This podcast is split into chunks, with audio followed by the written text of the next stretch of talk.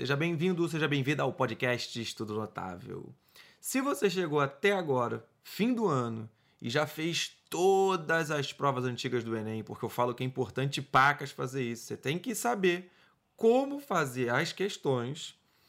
Pensa se você fez do ponto de vista que eu te disse para fazer, ou seja, explorando o máximo que você puder do que está disponível no texto base, no enunciado, olhando para as alternativas, tentando com o mínimo de conteúdo acumulado fazer o máximo de questões da prova.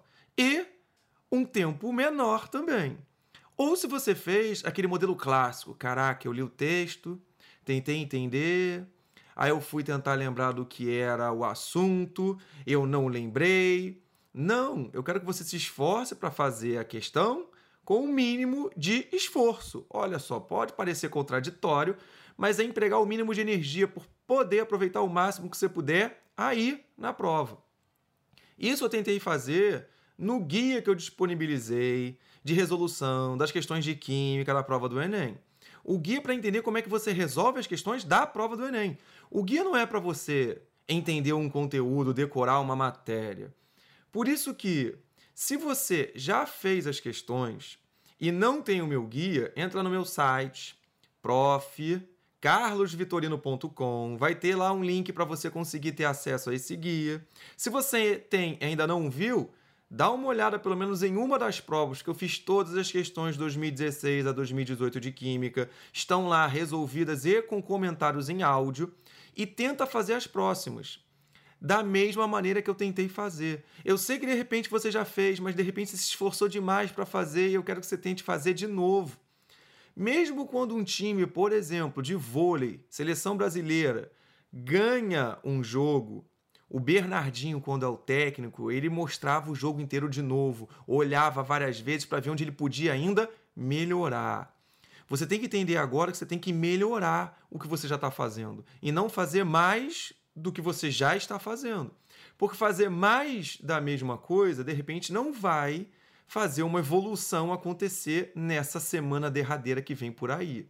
Então é tentar fazer do ponto de vista que deve ser feito pelo da prova. Se esforça agora para fazer isso. Olha com esse olhar crítico. Não faz por fazer achando que tem que terminar a prova de qualquer maneira. Você pode fazer isso melhor, eu tenho certeza.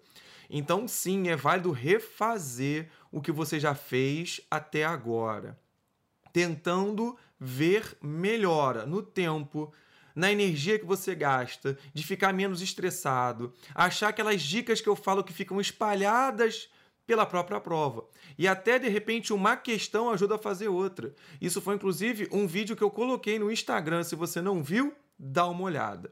Então é isso, sim, vale a pena, mesmo que você já tenha feito todas as provas do Enem, refazer pelo menos as de 2016, 2017, 2018, tentando aplicar essas dicas que eu dou por aqui, coloquei no guia, mostro no Instagram.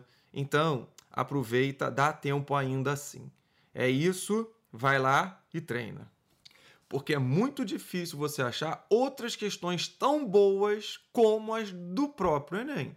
Pode ter até alguma questão parecida, algum simulado que você fez, mas a melhor maneira nessa reta final é entender muito bem as questões do próprio Enem. Então acho que de repente você pode mesclar se você quiser. Você pode até fazer algumas questões de outros lugares que sejam parecidas, mas não deixa de fazer esse pente fino nas coisas que você já fez até agora do Enem. É isso. Um abraço.